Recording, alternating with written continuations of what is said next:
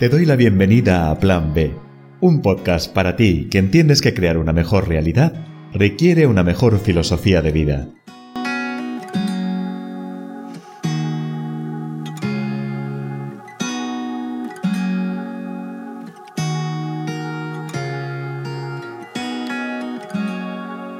Hola querida amiga, querido amigo, ¿cómo estás? Espero que después del podcast número 7 de la felicidad estés un poquito más feliz hayas aprendido un poco. Bueno, en cualquier caso, si estás aquí escuchándome, pues ya sabemos que somos de ese tipo de personas que tenemos la responsabilidad, que tomamos la responsabilidad de ser un poquito más conscientes, de ser un poquito más felices, de tener una mejor filosofía de vida. Plan B es un podcast destinado a divulgar, a hacer entender y a descubrir y sobre todo es un podcast también que quiere haceros entender que todo tiene una posibilidad, que siempre hay un plan B en la vida, siempre hay una forma de descubrir, de aprender y de sentir las cosas de una manera diferente. Por eso estamos aquí, por eso cada 15 días estoy presente con vosotros, con mucha ilusión, con muchísimo cariño y deseando que siempre, siempre, siempre os llevéis algo. Os recuerdo antes de empezar, hoy vamos a la felicidad como multitarea en la parte 2, que es muy importante que si os gusta, que si sentís que os transforma, que os aporta, pues le deis me gusta, saber que lo estoy haciendo bien, que es importante para vosotros y que lo compartáis, que esto llegue lejos. Es muy, muy, muy complicado hoy en día, somos muchos creando contenido y no tenemos que gustar a todo el mundo, pero mi intención y mi ilusión es llegar lo más lejos posible y transformar a personas su día a día con una simple y pequeña reflexión. Así que te lo voy a agradecer muchísimo si lo tienes en cuenta al final del podcast y compartes, lo haces llegar lejos. Bueno, vamos con esa felicidad como multitarea que hablábamos en el episodio anterior, sobre todo principalmente de las emociones y de cómo nos cuesta hacer equipo con ellas y las ponemos un poquito de frente, pero bueno, vimos como cuatro tips, pero decíamos formas de honrar la felicidad y de acercarnos a ella, ese término que tendríamos que definir para nosotros mismos y no tanto dejarnos llevar por lo que dice la sociedad y darnos cuenta de que la felicidad es algo que está en lo cotidiano, en lo pequeño, muchas veces en lo sencillo, tan sencillo que no somos conscientes de que somos felices con ello hasta que lo perdemos o hasta que no está. Y esto es una pena. Pero decíamos que teníamos que cuidarnos en todas las dimensiones, teníamos que aceptar nuestras emociones y hacernos equipo con ellas, teníamos que aprender a priorizarnos y a bajar el ritmo. Hoy traemos cuatro nuevos tips que nos van a ayudar a que la felicidad sea una constante en nuestro día. Bueno, esto siempre es bajo mi punto de vista y bajo mi experiencia, pero espero que os guste. Para mí, una parte importantísima de la felicidad es compartir el amor. Y cuando hablo de compartir el amor, estoy hablando de compartir el amor que siente uno por sí mismo, y esto es muy importante que lo tengáis en cuenta.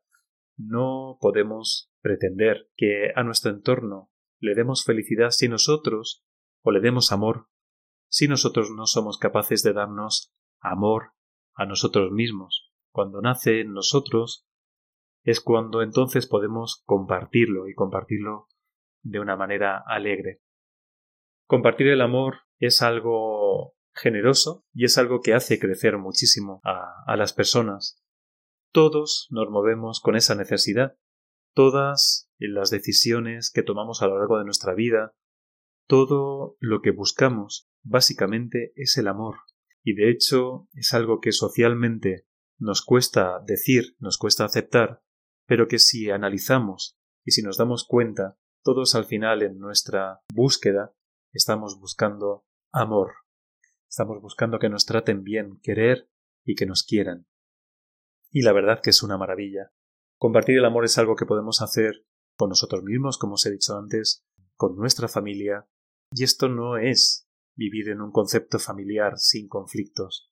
Esto es vivir en un, en un concepto familiar en el que la vida es vida y lo que hacemos al compartir el amor es entender, es acompañar, es aceptar, es ayudar a transformar, es abrazar, es acoger es todo aquello que te hace sentir en familia, que te hace sentir en casa y que te da esa paz, esa tranquilidad, esa serenidad que es difícil de encontrar en cualquier otro sitio. Compartir el amor lo podemos hacer en el trabajo, con nuestros compañeros, echándoles una mano, sonriéndoles un día que estén agobiados, escuchándoles. Compartir el amor es algo que se hace con los amigos, esas personas tan importantes que necesitan de nosotros, que necesitan que compartamos lo que sentimos, lo que nos está pasando, y los buenos y los malos momentos. Compartir el amor es algo que se hace con el extraño, con el que tienes enfrente cuando estás pagando en una caja, quizá con una sonrisa, quizá con un gesto agradable o con un que tengas un buen día. Eso también es compartir el amor.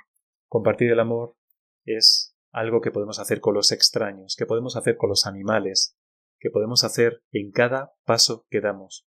Pero para eso tenemos que estar en una vibración de amor con nosotros mismos, estar bien con nosotros mismos. Y si no estamos bien, es muy importante que lo hablemos, lo compartamos, pero no lo hagamos pagar a los demás. Es algo que a veces se nos va. No nos encontramos bien y entonces tenemos derecho a hacer que todos los demás sepan que no estamos bien. Y eso no, eso no está bien. Eso que realmente solo puede hacer daño y se aleja mucho del concepto de la felicidad. Bueno, sigamos con la multitarea. Sigue tus objetivos. Y a lo largo de la vida, la vida es una colección de momentos. Entonces, ¿cómo puede ser que pretendamos tener una vida feliz si no tenemos objetivos? Y mi invitación aquí no es que seas un perseguidor de objetivos. Ojo, cuando eres un perseguidor de objetivos, suele pasar todo lo contrario. Entras en un estado de ansiedad, nunca nada es suficiente y te puede hacer mucho daño. Pero sí que es cierto que cuando tienes un objetivo, la felicidad se asocia porque durante todo el proceso para conseguirlo estás viviendo en creación. Y cuando vives en creación estás viviendo en felicidad. Y cuando estás viendo un lugar donde quieres llegar, estás sintiendo felicidad. Entonces es súper importante. Créate objetivos.